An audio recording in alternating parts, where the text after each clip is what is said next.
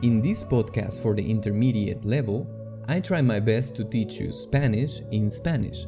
So if this is your first time here, I invite you to go to SpanishUnleashed.com and check the transcription, flashcards, and extra materials that I have prepared for you to make the most out of each episode.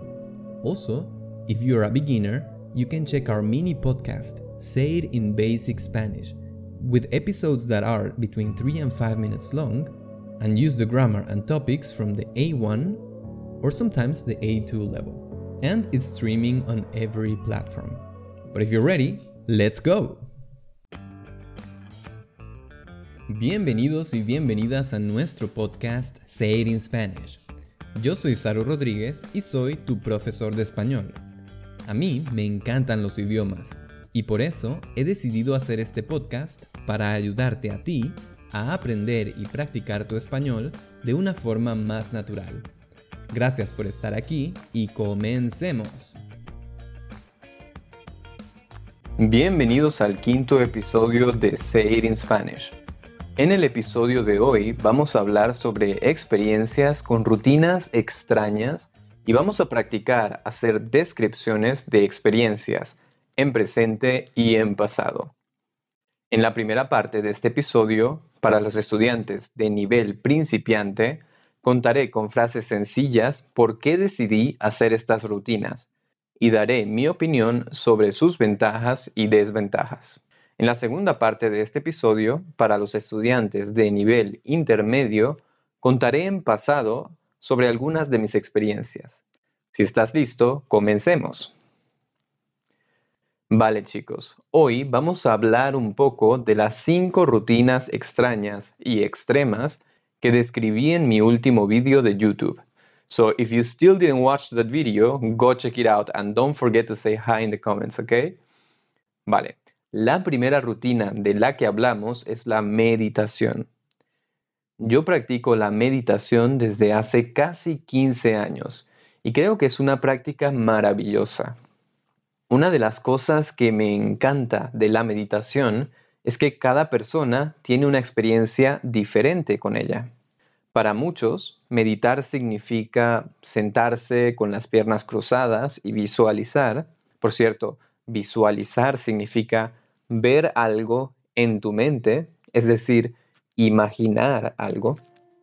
Y para otras personas, la meditación es no pensar aunque yo creo que esto es imposible.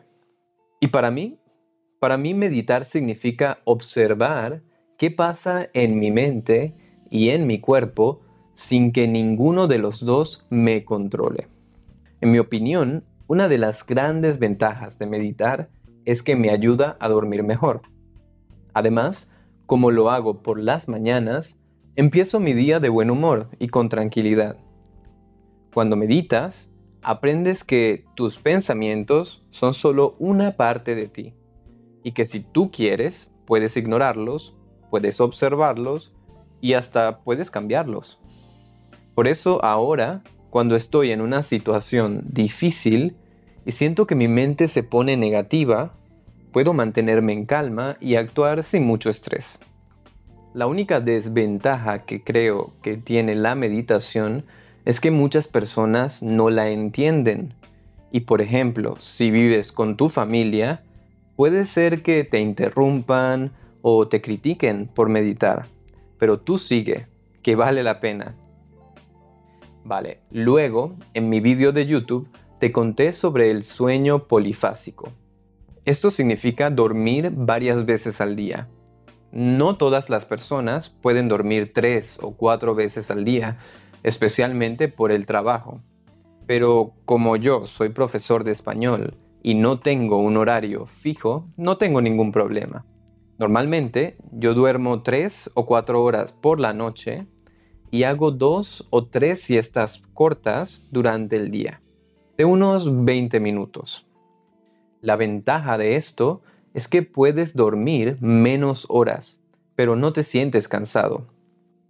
Al principio, especialmente en las primeras dos semanas, es muy difícil porque tu cuerpo no está acostumbrado.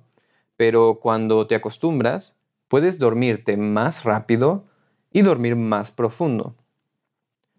Cuando nosotros dormimos profundo, entramos en algo que se llama sueño REM. Y es en este momento que recuperamos energía. Pero normalmente, aunque dormimos 8 horas, pasamos solo 2 o 3 horas en REM. Con el sueño polifásico, mi cerebro entra en REM casi inmediatamente después de dormir.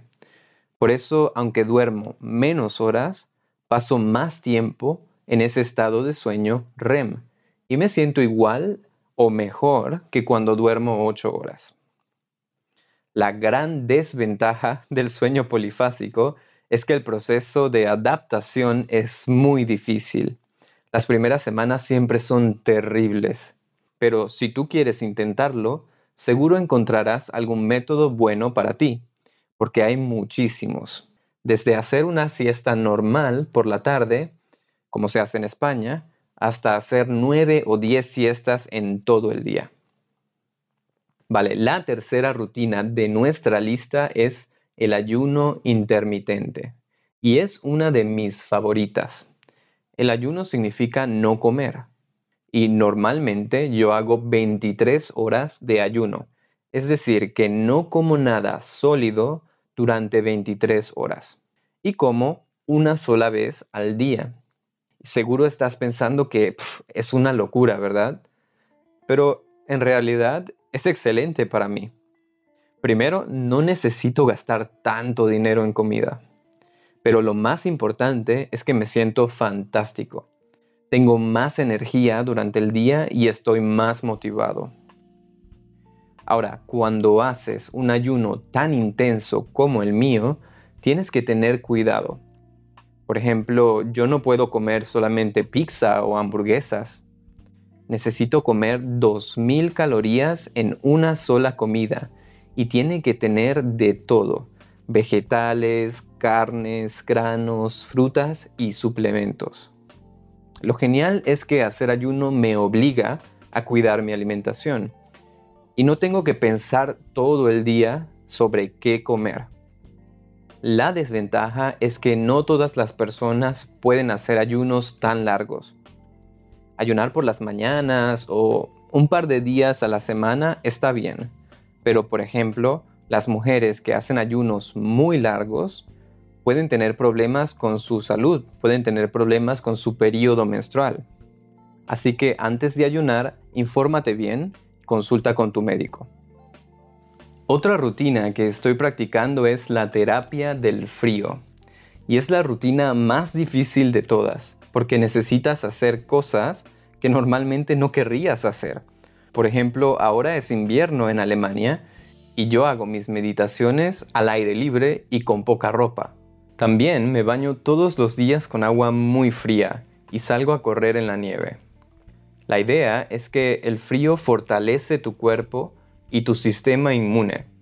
Por eso, Wim Hof, el señor que recomienda la terapia del frío, ha hecho muchas cosas increíbles. Búscalo en Google.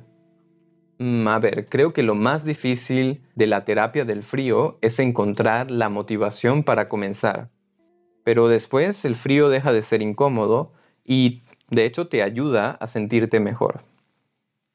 Finalmente hablamos de deportes, específicamente de los ejercicios HIT o ejercicios de alta intensidad. Estos ejercicios normalmente son cortos, pero son bastante intensos a mí, por ejemplo, me encanta salir a correr y uno de mis ejercicios HIIT favoritos son los sprint.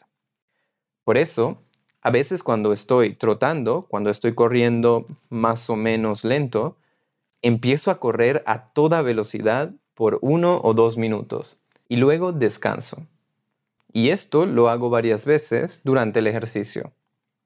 Una ventaja de los ejercicios HIIT es que son muy efectivos y te hacen ganar músculo mientras que te ayudan a mantener la salud de tu corazón. Pero para ser sincero, son bastante agotadores. Por eso normalmente, después de hacer ejercicios de alto impacto, yo tomo una de mis siestas. Vale chicos, con eso terminamos la primera parte de nuestro podcast de hoy.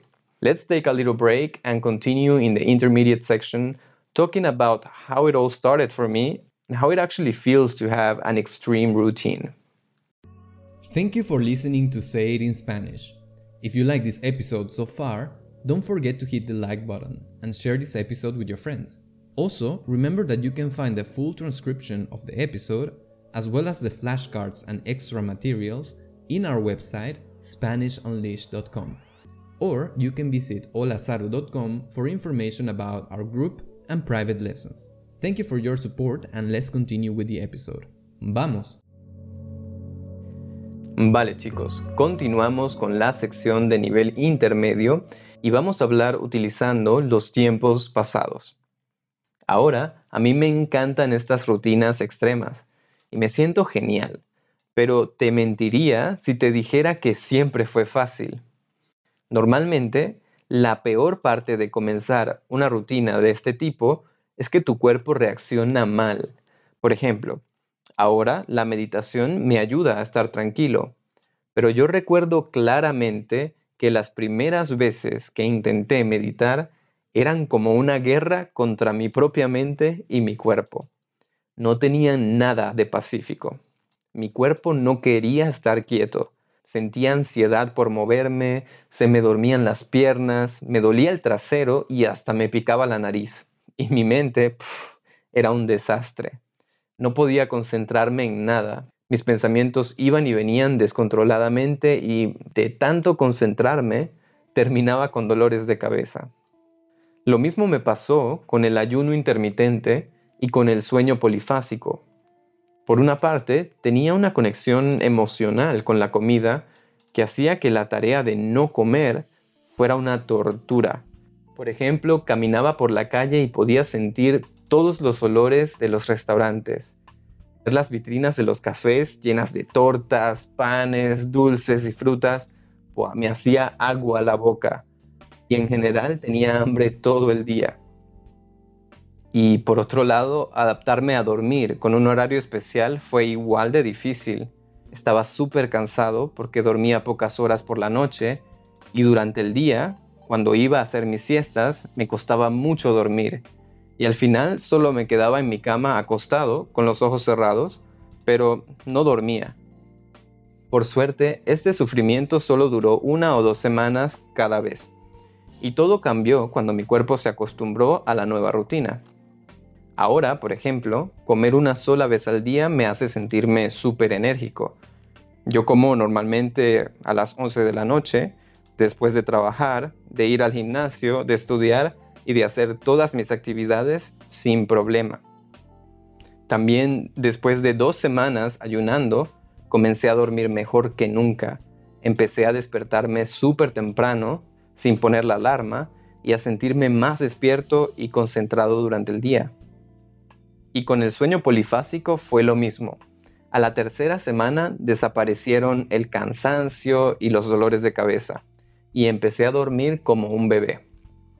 De hecho, lo más difícil fue no aburrirme, porque por la noche, cuando todos estaban dormidos, yo tenía tres o cuatro horas más para hacer cosas. Y claro, por la noche, cuando todos duermen, no se puede hacer ruido ni nada demasiado activo. ¿eh?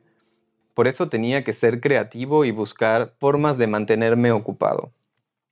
Ahora, la exposición al frío, la terapia del frío, es la rutina más nueva que he adoptado. Y comencé apenas hace dos semanas. Y te cuento que al inicio no fue nada divertido.